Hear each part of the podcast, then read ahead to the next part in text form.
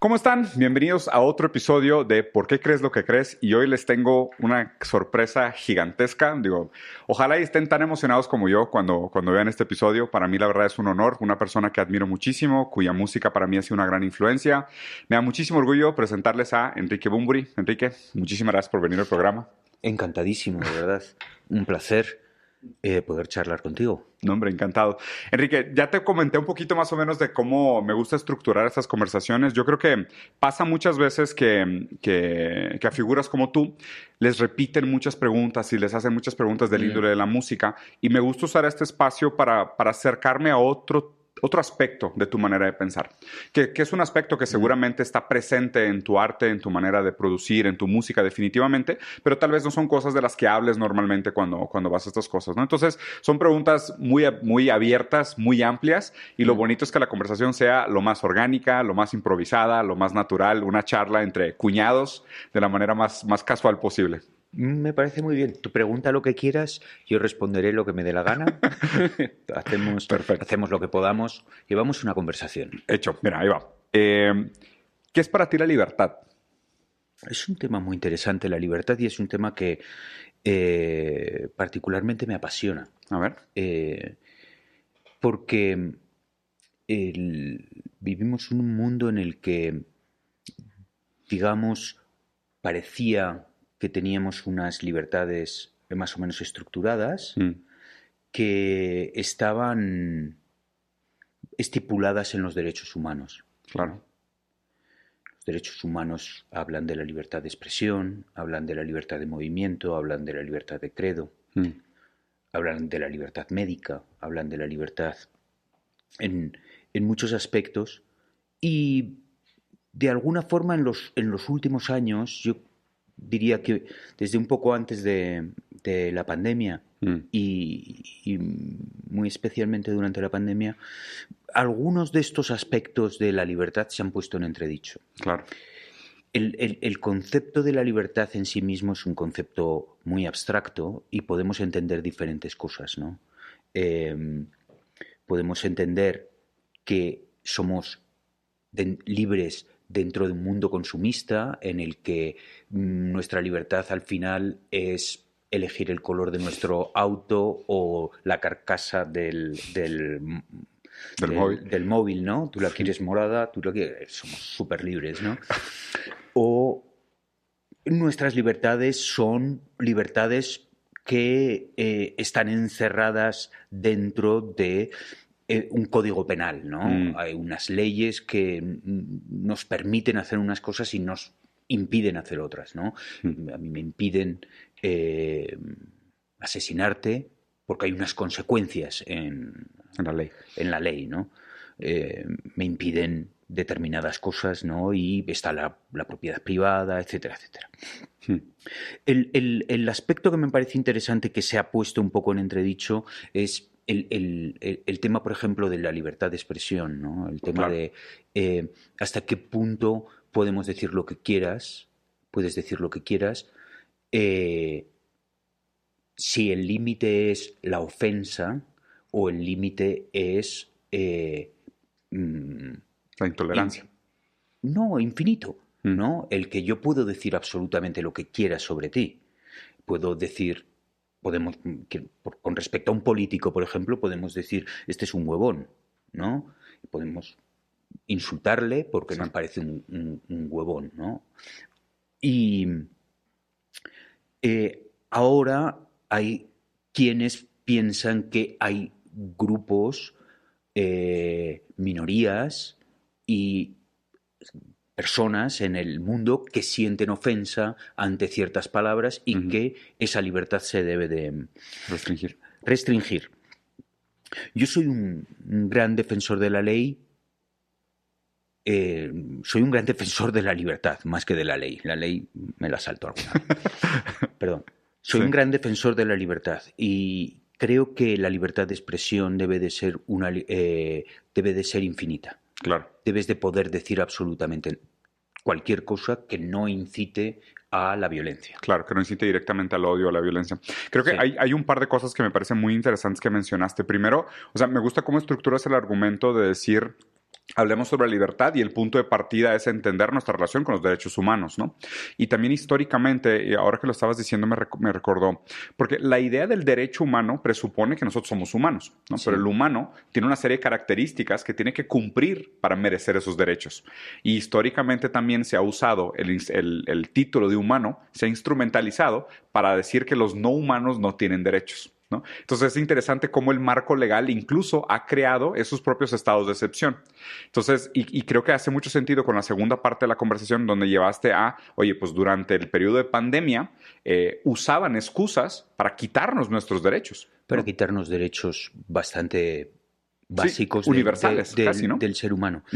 Yo quería llegar todavía a un punto más, que creo que es bastante interesante en cuanto a, la libertad de expresión, que es hasta qué punto cuando restringimos nuestra opinión por, bueno, por no ofender a alguien, por eh, la cancelación de la cultura, eh, etcétera, etcétera, no empezamos a, a llegar a los límites de la libertad de pensamiento. Mm, ya.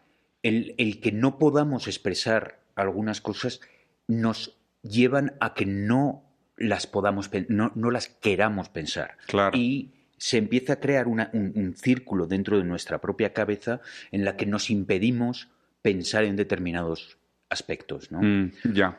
Lo que, si, estoy, si estoy entendiendo lo que estás diciendo, hay una relación entre el acto del habla y el acto del pensamiento. O sea, de alguna manera pensamos hablando. O sea, hay una parte del pensamiento que necesita ser hablado para ser llevado a su conclusión. Como decir, podrías pensar cosas racistas, pero si no las dices, ese pensamiento no se concreta. O podrías tener pensamientos subversivos en contra del sistema, pero si no eres capaz de decirlos, no logras nada. Y, viceversa, al no decirlos, dejas de pensarlos. Claro, claro. Creo que ahí hay algo que no, yo no tengo súper estructurado en, mi cabeza, mm. pero creo que hay algo interesante en, en cuanto al, libre pensamiento a la, eh, y, al, pensamiento crítico, ¿no? Al poder establecer un pensamiento crítico con respecto a cualquier tema. Eh, eh, reflexionar sobre cualquier tema candente, importante. Total. Creo que cada vez se hacen menos debates sobre temas importantes que nos atañen a todos, mm. restringimos los temas importantes y dejamos que haya que, esos temas estén en manos de expertos, en manos de políticos, en manos de instituciones eh, supranacionales, que eh, considero un, que roza eh, un peligro importante, que es el, que los seres humanos no nos podamos expresar libremente y no podamos llegar a conclusiones nuevas y, satisfactorias. Sí, que, creo que me parece, me parece muy bonito la manera como lo planteas y creo que amarra muy bien los puntos de, cuestionarnos, ¿no? De, cómo la palabra es importante para funcionar el pensamiento y para lograr esos cambios en el mundo. Lacan decía de alguna manera que el inconsciente está estructurado como lenguaje. O sea, es, hay, no, no me parece que sea separable la relación entre el habla y el pensamiento. Entonces, como tú dices, si nos restringen de hablar, pues sin saber están restringiendo el pensamiento también. Y si, si, las palabras funcionan como piezas del ego con las que jugamos para armar nuestra experiencia del mundo y describir nuestra experiencia del mundo, mientras menos legos tengamos, pues más, a lo mejor más monótona es nuestra visión del mundo, nuestra capacidad de expresarlo. Mm, totalmente. Y más restringida y mm, sobre todo creo que se llega a, menos conclusiones y mm.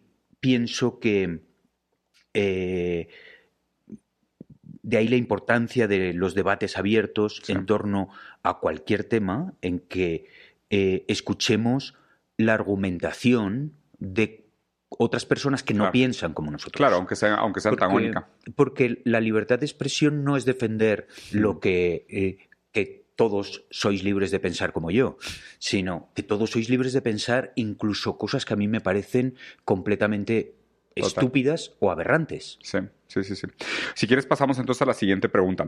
Sabes que empecé con este tema de libertad y ahora lo voy a llevar a un nivel más de mm. libertad. Es, eh, ¿y te parece que somos libres? En un sentido de determinismo contra determinismo. El pasado nos afecta, el pasado nos da opciones, pero nosotros somos libres de decidir hacia el futuro o está todo escrito. No, yo no soy eh, determinista, para nada. Considero que em, sí que hay en nuestro organismo, en nuestro ADN, eh, en nuestras circunstancias por nacimiento, familia, eh, circunstancias sociales en las que hemos vivido, una serie de códigos con los que tenemos que herramientas con las que más o menos circulamos por la vida, pero somos capaces de cambiar nuestra, nuestro futuro. Eh, a, cada instante, con nuestras pequeñas decisiones podemos desviar eh, el, sentido de eh, las líneas de nuestra mano, mm. lo que nos indican que va a durar nuestra vida, lo que nos indica que, em, que, que a lo que estamos más o menos destinado por de dónde venimos, nuestra familia. Total. Eh, por supuesto que creo que hay cierta, ciertos códigos genéticos que te pueden hacer propenso a que tú contraigas una enfermedad o que tú, eh, mm, tu padre ha sido carpintero, que tú puedas ser carpintero, pero podemos torcer el destino. Ya. Que de hecho justo va mi siguiente pregunta, ¿qué opinas sobre el destino? ¿Crees en el destino o ya con eso me estás diciendo que realmente hay líneas, pero nosotros podemos desviar esas líneas? Sí que creo que las podemos eh, desviar, pero también creo que venimos con un marca de, una marca de agua, Ya.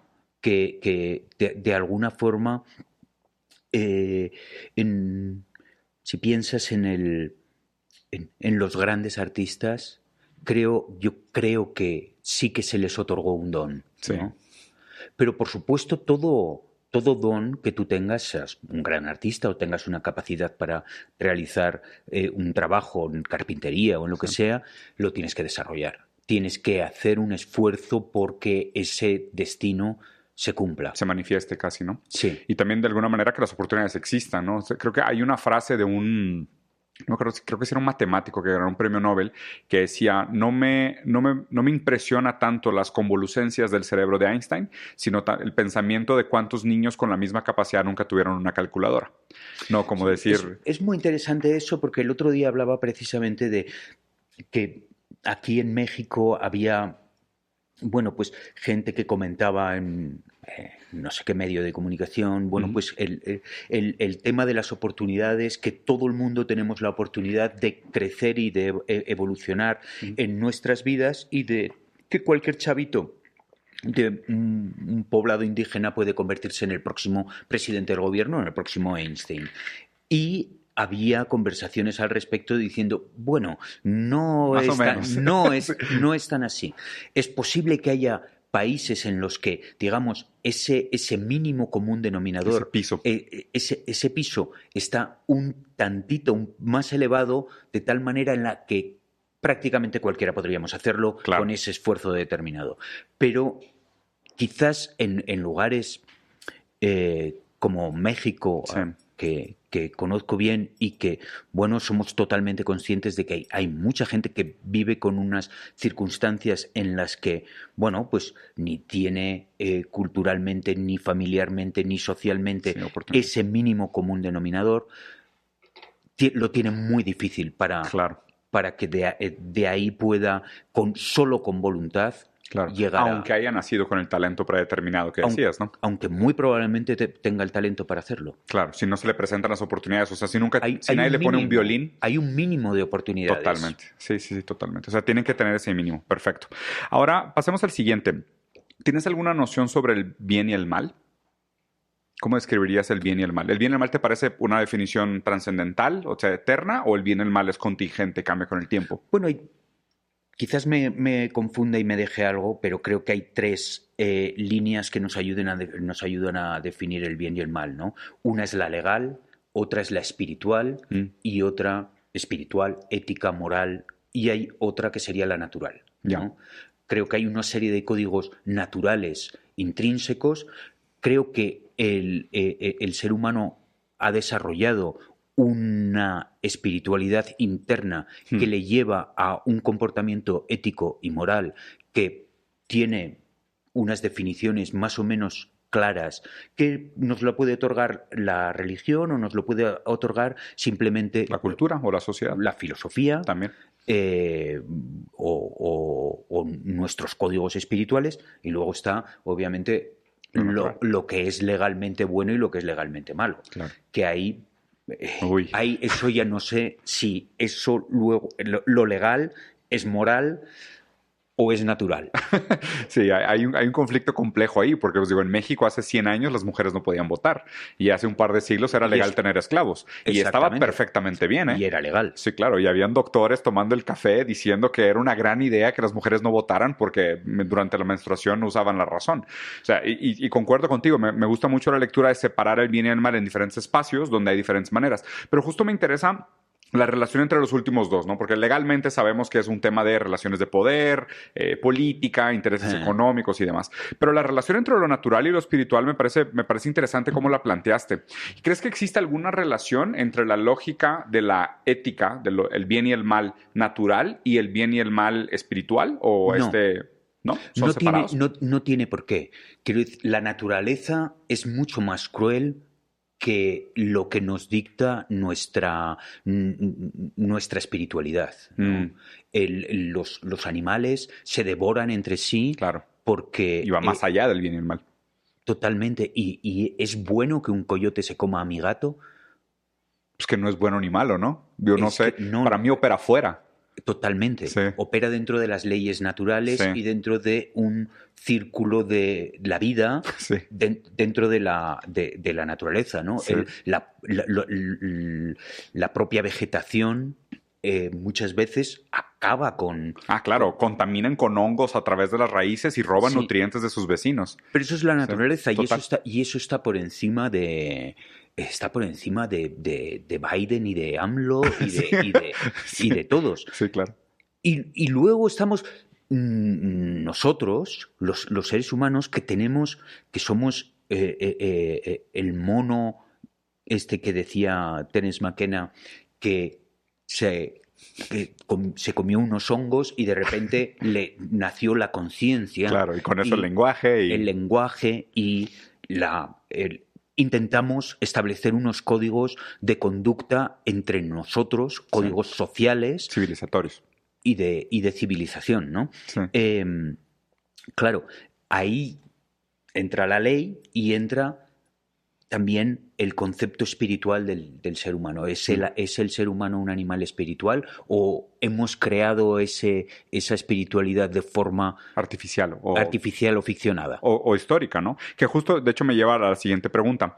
Eh, sé que eres una persona muy conectada con esta idea de espiritualidad. ¿Cuál es tu opinión hoy sobre las religiones o el papel de las religiones actualmente? Bueno, el... me resulta difícil juzgar a las religiones por su institución. Ya. Digamos que eh, el propósito de las, de las religiones individuales, las, monoteístas, las politeístas, las que abrazan, digamos, eh, eh, otros ámbitos que no son exclusivamente las deidades. Shintoísmo.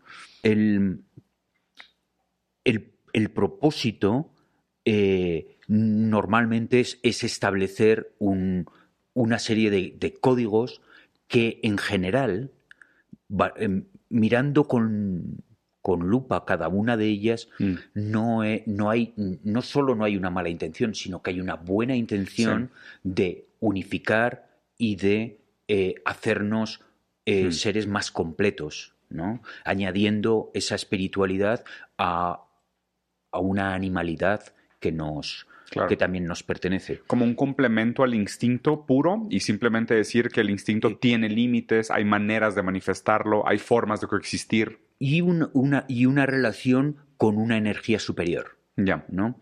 Eh, que esa energía puede ser una matriz universal que unifica mm, las galaxias y todos los seres vivos e inanimados del planeta, o, puede ser un, ser con, barba blanca que, que creó todas las cosas, malo o bueno, depende de la perspectiva.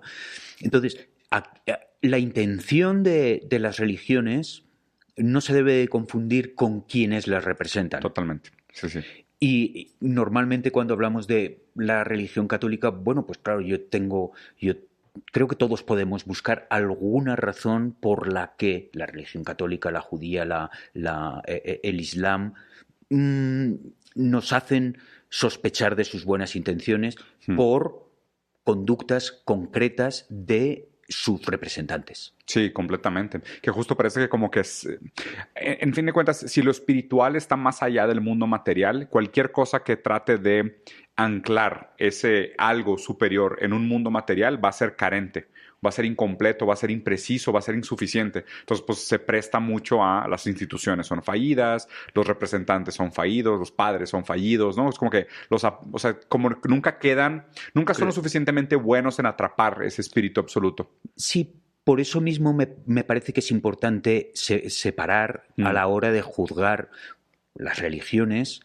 por sus representantes. Sí, sí, de las instituciones también. Y fíjate que ah, justo acabo de leer esto porque la idea de religión es una idea bastante europea. O sea, la palabra, ¿no? O sea, no me refiero a, la creencia o a la espiritualidad, pero la palabra en sí, religión. No lo tengo tan claro. El término, el término un poco. Bueno, el término es. es, latino. Exacto. Es religere. Sí. ¿No? de, de unificar, ¿no? Sí, pero lo interesante, lo interesante de justo lo que estaba investigando sobre el origen de la palabra es que cuando se hacen los viajes para conocer otras sociedades y otras civilizaciones y entra en contacto el concepto de religere con otras civilizaciones, ellos no tenían tal cual un término como el término religión, sino que el término religión se aplica casi de manera secularizada. O sea, porque para ellos no era religión, era la realidad del mundo. ¿Sabes? O sea, si tú le preguntas a, una comunidad budista arriba de una montaña, para ellos el budismo no es una religión, es la realidad del mundo. O sea, se califica como religión desde afuera. O sea, el que viene de afuera dice, ah, ustedes creen en algo, ustedes tienen una creencia. Pero es que para esa gente, ¿no? O sea, para muchas de esas gentes, incluso para las tribus de, por ejemplo, de, de Panamá precolonial, no, no eran religiones per se, eran ontologías. O sea, realmente era una manera de explicar cómo funcionaba la realidad. Y después, obviamente, ya con la manera que nos integramos y tenemos que entablar conversaciones y se aplican estos términos, la palabra religión se usa más como para la nomenclatura de un set de creencias. Sí, digamos que eh, la cultura mediterránea, eh, Roma, Grecia eh, y toda Europa, de alguna forma, racionaliza eh, circunstancias que ya existían y que estaban entre las tribus que mm, venían del, sur del Mediterráneo, ¿no? Y bueno, es una, es, es, una forma de definir que tiene que ver con, con algo muy europeo que es razón. la razón. Sí, sí, sí, Que es la razón. Ponerle razón a todo. Sí. sí. la modernidad, ¿no? Que la, que la razón es, es, es, en sí mismo, llega a ser en sí mismo casi una religión. Ah, totalmente completamente de acuerdo. Ahí concuerdo muy contigo. Y creo que, y creo que es un sesgo que, a ver, hay un libro que me encanta que se llama Nunca fuimos modernos. Porque la idea de la modernidad es que llegó el hombre razonable, ¿no? El hombre que usa la razón para darle sentido al mundo. Y este libro es precioso porque es un libro que te dice, no, o sea, no solo no solo superamos la modernidad porque estamos en la posmodernidad, sino que nunca fuimos modernos realmente, porque la razón siempre fue un gran sueño, o sea, siempre fue una manera de simplificar el comportamiento de la naturaleza y traer al mundo del lenguaje y al mundo de la, de la, capacidad racional lo irrazonable y así poner una nomenclatura y darnos por servidos, como, ah, mira qué grandes y soberbios somos que podemos explicar el cosmos y el movimiento del todo, ¿no? Sí, es un poco ponerle cerco al campo, ¿no? Eh, es, eh, es la, la, obsesión por, por que todo sea de alguna forma medible y cuantificable. Ah, sí, explicable. y explicable. Sí, el universo nos debe una explicación. Y y, a veces, en los términos, eh, a veces la, la filosofía la espiritualidad, la religión, habla de lo inexplicable. Claro. Y es, intenta eh, dar forma mm. a, lo inexplicable. Y, ahí, claro, muchas veces choca con, la razón. Sí, sí, sí, absolutamente. Fíjate que, bueno, ese es, uno de mis campos de investigación favoritos. Eh, hay muchos autores que hablan sobre cómo nos aproximamos a esa imposibilidad. Porque, porque eh, me, parece bonito justo como lo, has planteado. No es que la intención sea ponerle una nomenclatura a todo y explicarlo todo, Mm. sino simplemente darnos el marco teórico suficiente para aproximarnos a ello. O sea, es cuál debería de ser incluso tu predisposición a explicarte aquellos fenómenos inexplicables. O sea, ¿cuál debería ser tu actitud, no? O sea, ¿cuál es tu lugar en el mundo? Porque me parece que la- el sueño moderno de todo se puede explicar con las razones es una, es una cosa que deberíamos de abandonar. Bueno, hay nuevas, eh, nuevas ramas de la, de la ciencia, la física cuántica, Sí. que eh, están llegando a rozar lo espiritual Lo divino. y lo divino, ¿no? Eh, mm, intentando eh, reflexionar sobre el, el- el mundo en el que vivimos, el universo, el Sí. cosmos, y, y de alguna forma llegan a un, a un lugar en el que, sabiendo que son líneas paralelas que parece que nunca se juntan, dan por hecho que sí que se juntan Sí. en, en algo que no alcanzan, pero que existe tantas posibilidades de que sí que ocurra Que una se van a tocar. Que una se van a tocar. Sí, es increíble. Sí, la verdad, lo mucho que hemos avanzado con la, con la teoría cuántica y las implicaciones que tiene esta idea de justaposición y multiversos me parece fascinante. Y hablando de estos temas eh, difíciles de aproximar, o estos temas que muchas veces escapan la simbolización, ¿qué opinas sobre el amor? ¿Qué, qué opino? Ajá. Estoy a favor. ¿Votarías a favor del amor? Estoy, estoy a favor. ¿Y qué es el amor para Bueno, el, el- el- el amor es uno de los del- del- las pocas razones incuestionables por las que merece la pena vivir. 100% de acuerdo. es eh, em, el, el vínculo que establecemos entre los, los seres humanos y entre los seres vivos, porque el amor no, se, no, no es único hacia Sí, los, los seres humanos, humanos. claro. ¿no? El amor que yo siento hacia mis gatos es, mm, Es amor. es igual Tan de, legítimo. de- de potente Sí. que el que siento, y más, que el que siento para, hacia algunas personas. ¿no? Sí, sin duda. Son más merecedores. sí. Sí. te entiendo. No, y también a Pero- lugares. O sea, también nos enamoramos de, lu- de lugares durante nuestra vida. Sí, para, para mí eh, el amor, el arte, eh, son, son los verdaderos motivos por los que merece la pena eh, levantarse cada mañana. ¿no? Sí, y siento que esto, eso hace mucho falta hoy en día, ¿no? Parece que la gente confunde los motivos por los, las cosas con las, las cosas que tienes que hacer para vivir, a diferencia de las cosas por las cuales vale la pena vivir. Y creo que hay mucha crisis en, como decías, ¿no? Y me encantó que dijiste al principio, parece que hoy nuestra libertad es la libertad del consumidor. Mm. O sea, que la gente se siente libre en puras decisiones que son superficiales y estéticas, ¿no? O sea, sienten libres de decidir entre A y B, entre blanco y negro, entre morado y amarillo, pero pues, ¿es realmente eso la libertad? Cuando realmente muchas veces como cosas como el amor, que pueden ser dolorosas, pueden ser difíciles, pueden ser duras, pueden implicar un costo, pueden implicar una dificultad o un reto, y el arte, que también viene a desafiarte, que viene a, a poner en, en criterio aquello que pensabas antes, a mostrarte una postura sobre la vida que a lo mejor no habías considerado, son cosas más difíciles que, que ponen más resistencia, pero a lo mejor ahí hay más libertad, ahí hay más vida, más humanidad que en aquellas cosas que hacemos tan comúnmente. Sí, las cosas que más merecen la pena en este, en este mundo normalmente no son, no las puedes comprar tan, tan fácilmente, ¿no? La, Hmm. Es obvio que el acceso a la cultura eh, tiene una, un, un precio, ¿no? El, el ir a un concierto, el Claro. comprarte un libro, pero el placer de, de la lectura, el placer de la Sí, sí. de, de- de, lo que recibes de una pintura, de, un- de una obra mu- musical o de, o del- de una película, todo eso no es exactamente cuantificable, ¿no? Sí, Eh, y luego, obviamente, está eh, el, el amor y las cosas que merecen la pena y que te cuestan un, un esfuerzo que, que tú tienes que poner de tu parte Mm. para, para conseguir y, recibir algo a cambio, ¿no? Claro, hay, como una apuesta, ¿no? Y, me gustaría escuchar tu postura frente a, porque digo, a fin de cuentas mm. también me parece que el formato de las relaciones ha cambiado mucho últimamente, ¿no? O sea, se habla mucho de eh, la descentralización del amor, el amor como algo más horizontal, eh, las relaciones abiertas, la poligamia, la, la, desregularización del núcleo familiar tradicional. O sea, ¿qué opinas sobre estas nuevas tendencias del amor más líquido, si, si quisieras llamarlo así? O sea, todas estas nuevas expresiones del amor que existen. Incluso los, los, sitios de citas y estos apps para conocer una pareja. ¿Cuál es tu opinión sobre todo esto? Bueno, ahí hay, hay una diferencia entre el amor y el sexo, ¿no? Claro. Eso es lo que yo pienso, que eh, eh, eh, el amor es algo mucho más profundo y que em, el, el, sexo, de alguna forma, es un aspecto superficial y físico. Transaccional, sí. Entonces creo que hay muchas de estas opciones hmm. están intentando validar eh, posibilidades eh, de relaciones sexuales. Claro, pero sin realmente un vínculo afectivo significativo. No, el, vínculo afectivo, el vínculo familiar, eh, tiene una serie de códigos que es difícil saltarte, ¿no? De alguna forma.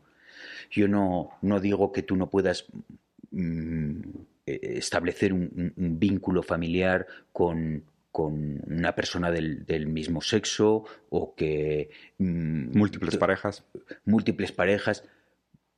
Pero el, vínculo familiar eh, tiene que ver con la descendencia, mm. ¿no?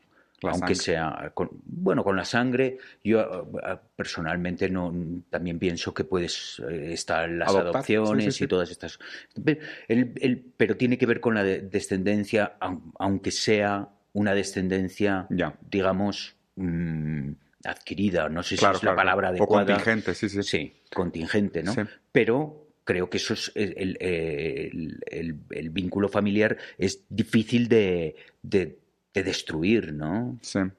Lo, que me parece interesante de todo esto es como si hay algo muy humano y muy necesario en, en el amor. O sea, que necesitamos amar. O sea, es casi como si, si fuera algo inseparable del vivir. Y al mismo tiempo me parece a veces un poco triste ver cómo la necesidad del amor no se va a ningún lugar, pero por las dificultades mm. sociales y el aislamiento y las redes sociales, la gente casi se ve orillada a buscar amor en los lugares equivocados, ¿no? Y acaban realmente en lugar de intercambios transaccionales físicos, cuando realmente lo que estaban buscando era amor.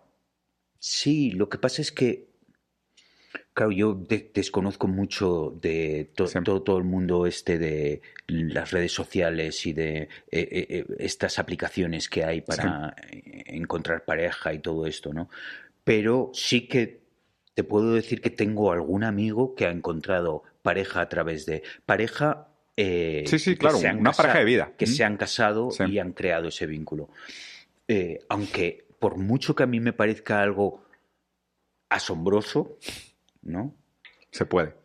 Obviamente eh, se puede y hay, y hay, gente que lo ha conseguido. No sé, yo a mí... No, está, perfecto. Ahí te va, la siguiente pregunta que quería platicar contigo. Obviamente digo, creo que compartimos este gusto por el lenguaje y las palabras. ¿Te parece que las palabras pueden cambiar a las personas?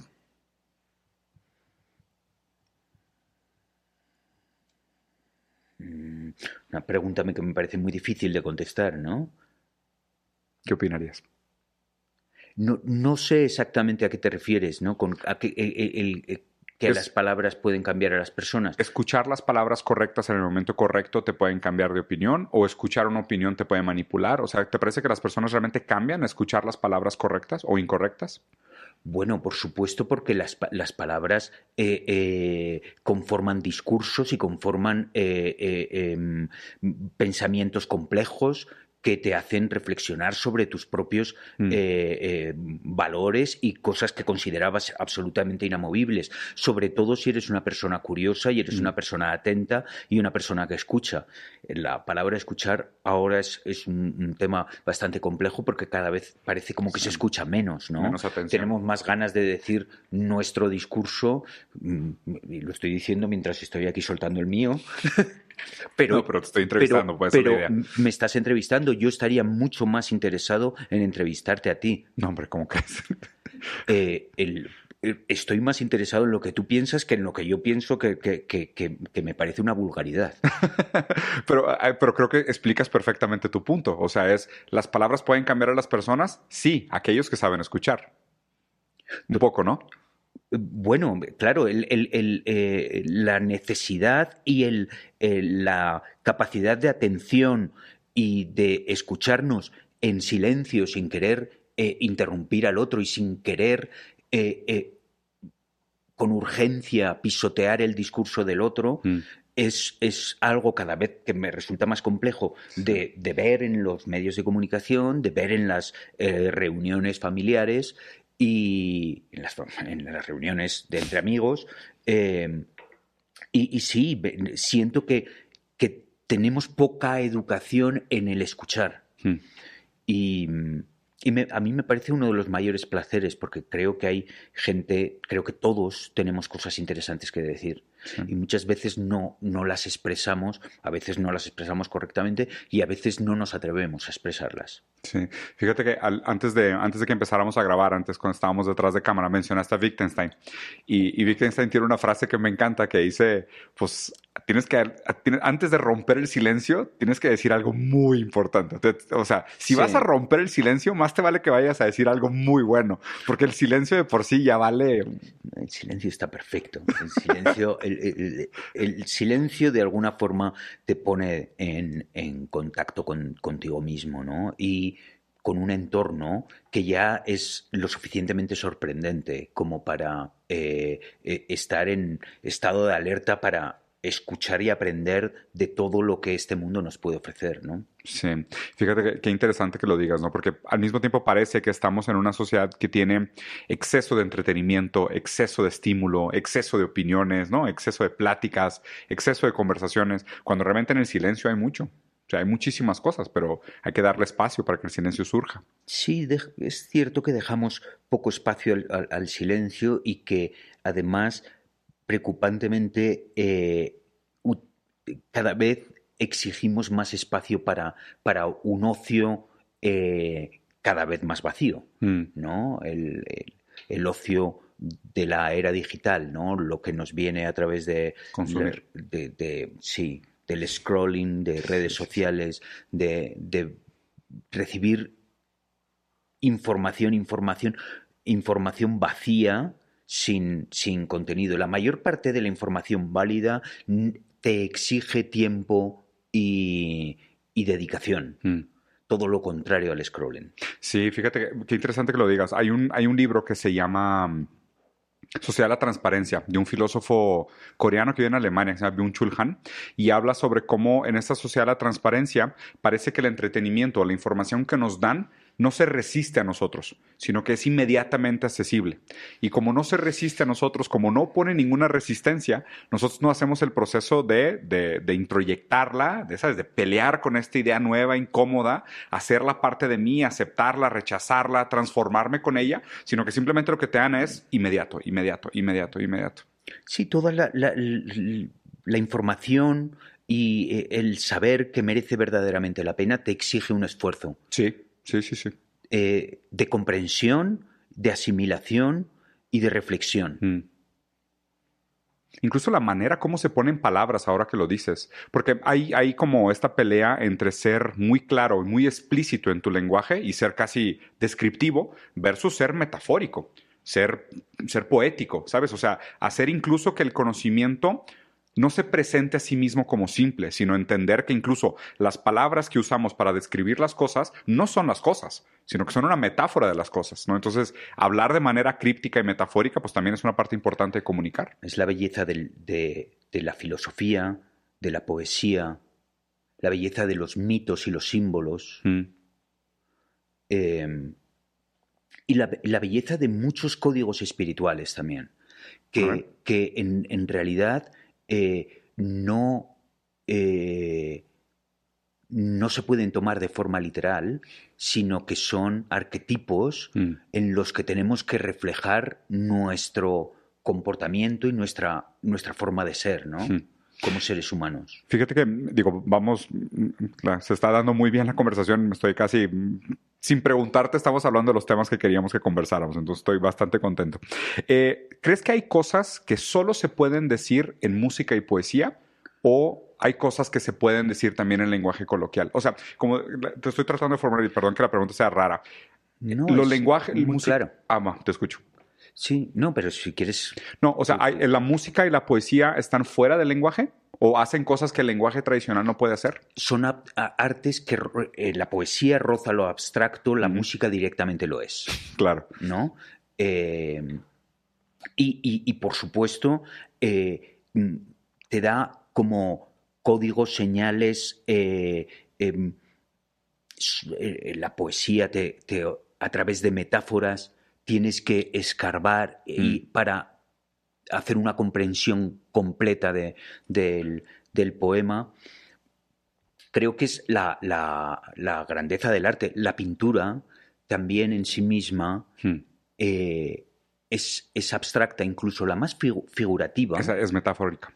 Es, eh, es metafórica, ¿no? Si tú te, eh, ¿Cuántos libros se han escrito sobre las meninas de Velázquez? Un cuadro en el que dices, bueno, pues aquí están las estas el reflejo enanas las, las infantas no sé qué el reflejo está el pintor está no sé qué pero qué es lo que nos ha querido decir qué está reflejando ahí qué es qué qué, qué, eh, cómo quería reflejar a la realeza de, de, de, ese momento no hay, hay como un, misterio detrás del cuadro que nos parece a día de hoy, después de todo lo que se ha escrito, inaccesible. Claro, y, justo, y me encanta porque justo a esto iba con la pregunta. ¿Tú crees que tanto la música como la poesía tiene un centro que permanece como inaccesible? O sea, ¿Las Meninas fue pintada para algo en específico o, somos incapaces de saber eso? Por supuesto que tiene que ser inaccesible. antes me preguntaba sobre el, significado de las letras de las canciones y todo eso. Hay, hay, hay una vez que tú has querido reflejar algo, hay una parte mistérica de, del arte y la creación que debe dejarse volar para que el, el oyente en este caso en la, música, o el, o, el, que está observando un cuadro o el que está leyendo un poema, se abstraiga y extraiga su propia, sus propias conclusiones. Y debe de, y, y, en, y ahí lo unimos ya con lo primero de todo, ahí es donde realmente podemos ser libres. Claro, en esa interpretación, ¿no? En la libertad de decir, yo escuché esto. Aún podemos ser libres dentro de una canción. sí, hay, un amigo mío que es un filósofo español que admiro muchísimo, que se llama Ernesto Castro, y él dice que muchas veces la libertad está en el error de interpretación. Y es cierto, ¿eh? O sea, porque, Totalmente. ¿sí? No, no, es que no hay interpretación errónea. Claro. Del arte no hay interpretación errónea. exacto, porque cada quien lo va a ver como es, le va a dar un significado, le va a dar un contexto. Pero de todas formas, en tu caso específicamente, tú también escribes tus canciones, o sea, tú creas, ¿no? Entonces aquí te, quería preguntar, y esto en un sentido muy individual, ¿qué es para ti crear música? O sea, ¿para qué, para qué sirve? ¿Cuál es, ¿Cuál es el fin de crear música para ti? ¿O es imposible no hacerlo? Bueno, hay dos, si, vamos a, racionalizar algo tan abstracto, creo que hay dos vías claras en, la creación de la, música. Por un lado, una necesidad de expresión mm. vital mm. Y, hay, y por otro lado, una necesidad de comunicación. Eso plantea en la cuestión de si tú estuvieras en una isla desierta en la que jamás pudieras salir y nadie te fuera a rescatar, ¿y compondrías canciones? ¿Lo harías? Yo creo que no. Porque falta esa, esa, esa otra parte, la comunicación. Ya. Falta que lo escuche. Falta la comunicación. Yo. Lo primero que digo es creo que no. La segunda parte es seguramente sí.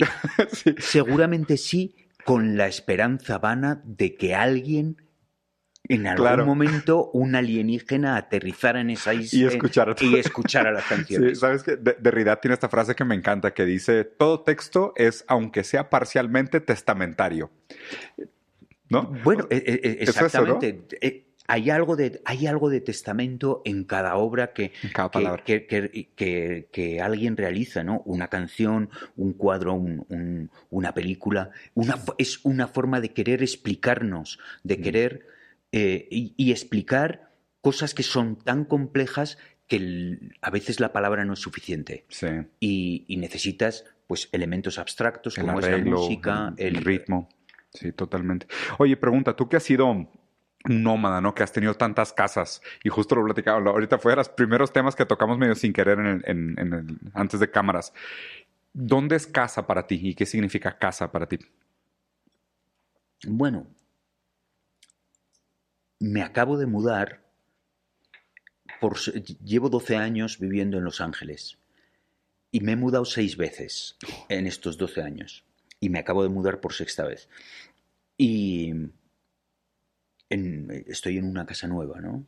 Pero no tengo la sensación de, nunca he tenido la sensación de, este es mi sitio, aquí me quedo, mm. eh, eh, esta casa es la que, en la que voy a eh, envejecer.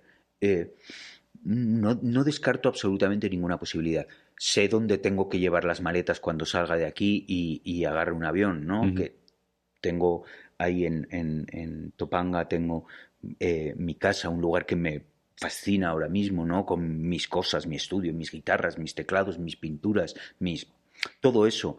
Pero eh, al final, ¿no?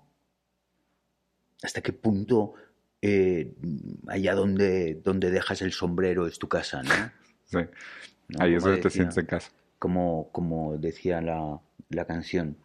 Eh, me he sentido muy en casa en muchos lugares. Ya.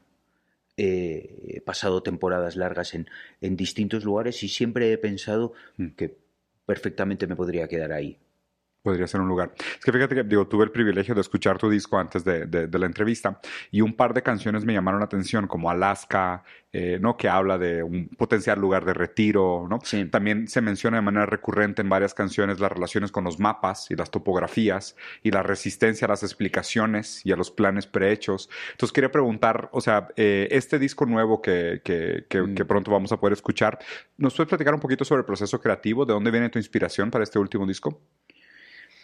Bueno, yo pasé por un, principio del 2022 muy complejo. Mm. Estaba realizando la gira del 35 aniversario em, y tuve muchos problemas con, la garganta. Mm. Em, tuve que cancelar algunos shows, mover algún otro durante la primera parte de la gira me costó muchísimo, cada concierto era como escalar un 8000 y, y en la segunda parte en Estados Unidos cancelamos ya definitivamente todos los, todos los compromisos. ¿no? Y en todo este periodo era el periodo en el que yo estaba componiendo el, el, disco. Entonces, muchas canciones hablan de, de esa huida, vuelta a casa, eh, retiro, esperanzas ante un horizonte abierto. Hmm. Eh, de alguna forma hay como una situación, una serie de, un vaivén emocional, ¿no? Entre eh, cierta desesperación a la vez que un... Una posibilidad. Un, abismo de posibilidades se abría de nuevo ante, ante mí, porque siempre consideré que una gran crisis es una oportunidad. Claro, sabes que históricamente cuando llegaron eh, los de la SS con, con Picasso, le preguntaron, oye, ¿quién pintó este cuadro? ¿No? Porque lo iban a confiscar. Y él dijo, fueron ustedes. ¿A, cuál se refería el Guernica? Se me hace que sí. Entonces, se me hace muy bonita esta relación entre la dificultad y el artista. O sea, de cómo muchas veces son las dificultades, muchas veces las grandes inspiraciones, ¿no? Que la gente tiende a decir, no, te inspiró este libro, te inspiró este lugar, pero muchas veces son los duelos, las dificultades, las problemáticas las que inspiran. Sí, totalmente. Este, este disco en concreto está muy escrito a pie de, a pie de pista, ¿no? En, en, casi conforme iban sucediéndome los, los hechos, intentaba explicar lo que me estaba ocurriendo en la cabeza y el corazón, ¿no? Claro. Claro, y sabes que, digo, una cosa que de aquí ya faneando un poquito, sinceramente soy muy, muy admirador tuyo, tu, tu música fue una parte muy, muy importante en mi vida. La manera como escribes siempre ha sido una gran inspiración también, me parece que tienes un talento extraordinario para jugar con las palabras y llevarnos a otros lugares inesperados y hacer imaginar el mundo de una manera diferente. ¿Nos puedes platicar un poquito sobre cuál es tu inspiración específicamente en el ámbito de lectura? O sea, ¿cuáles son tus lecturas? ¿Qué recomendarías de lecturas para la gente que está buscando inspiración? Mm, leer, ¿no? Eh, eh, Mucho. No, no, sí. Eh, yo creo que es importante leer cuanto más mejor. A mí me, paso temporadas en las que me enfoco más en un, en, un digamos, en, la novela o en temporadas en las que leo mucha poesía, mm. temporadas en las que leo más ensayos, o hace tiempo que no, pero tuve una temporada en la que leía mucho teatro. Ya. Eh, de, alguna forma creo que eh, está bien que las lecturas vayan a, eh, te sugieran otras lecturas y te lleven a descubrir nuevas cosas de un autor o de un género o de un estilo o de una filosofía o, de, un tema, o de un tema ¿no? y dejarte llevar por, por ese hilo hacia donde te vaya llevando. Pero en definitiva, yo lo que eh, considero es que todo, todo es, es parte de la influencia. Mm. Nuestra conversación, eh, mm, las películas, el eh, leer la, prensa, por supuesto cualquier lectura que te apasione, ¿no? Pero sí, leer cuanto, cuanto más, mejor. Me asombra, he conocido amigos que puedo decir que, que, son amigos que que componen canciones y que me han dicho que no leen nada. Y digo, me resulta asombroso y admirable, porque tienes mucho menos lugar de donde, de inspirarte, inspirarte y de donde aprender, ¿no? Claro. Pero ante eso su respuesta era no, me queda toda la vida, ¿no? Tengo, tengo la vida. Ahora sí voy a leer, sí. No, no, no, no, no como que ah, me tengo toda la vida enfrente. Sí, tengo toda la vida enfrente. La experiencia física del mundo. Eh, eh, todo el mundo, te sientas en una terraza, escuchas conversaciones, te, subes a un autobús y, te empapas de lo, que, de lo que está diciendo la señora y de lo que... todo es... Todo puede formar parte. Hay gente que escribe canciones de una forma más coloquial, hay gente que nos ponemos un poco más intensitos. Y, qué bueno, sí. Qué bueno que sea así. Y, y, depende, ¿no? De qué tipo de género hagas en, en, la, en la música. Pero yo creo que, hay, que leer ayuda. Sí, totalmente. Y para terminar, Mumri, algo que hayas leído últimamente que te haya parecido bonito. ¿Alguna frase? Un libro, que te recomiendo mucho. A ver. Em, que es eh, el, libro que ha escrito Rick Rubin, el, productor. Mm. Eh, es un productor que se ha convertido en una especie de gurú de que, digamos, ha establecido una serie de de filosofías en torno a la creación. El de. No sé si el, creo recordar que se llamaba el libro The Creative Act. Okay.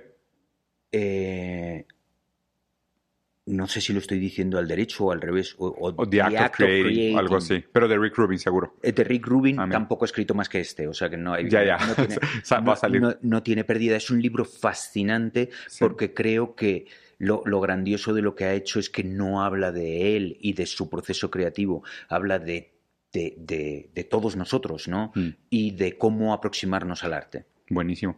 Pues nada, Enrique, te agradezco muchísimo la conversación. Ha sido un enorme placer. Espero que te haya sentido a gusto. Muy bien, la verdad. Espero que no haya no haya dicho tontadas. No, no, por favor. Como tú dices, ¿no? Son interpretaciones, así que se vale. Te agradezco muchísimo por la conversación. ¿eh? Mucho gusto. Espero les haya gustado. Como siempre, dejen aquí abajo sus comentarios, piquen a todos los botoncitos, digan con quién más les gustaría ver una conversación y nada, nos vemos a la próxima. Corte.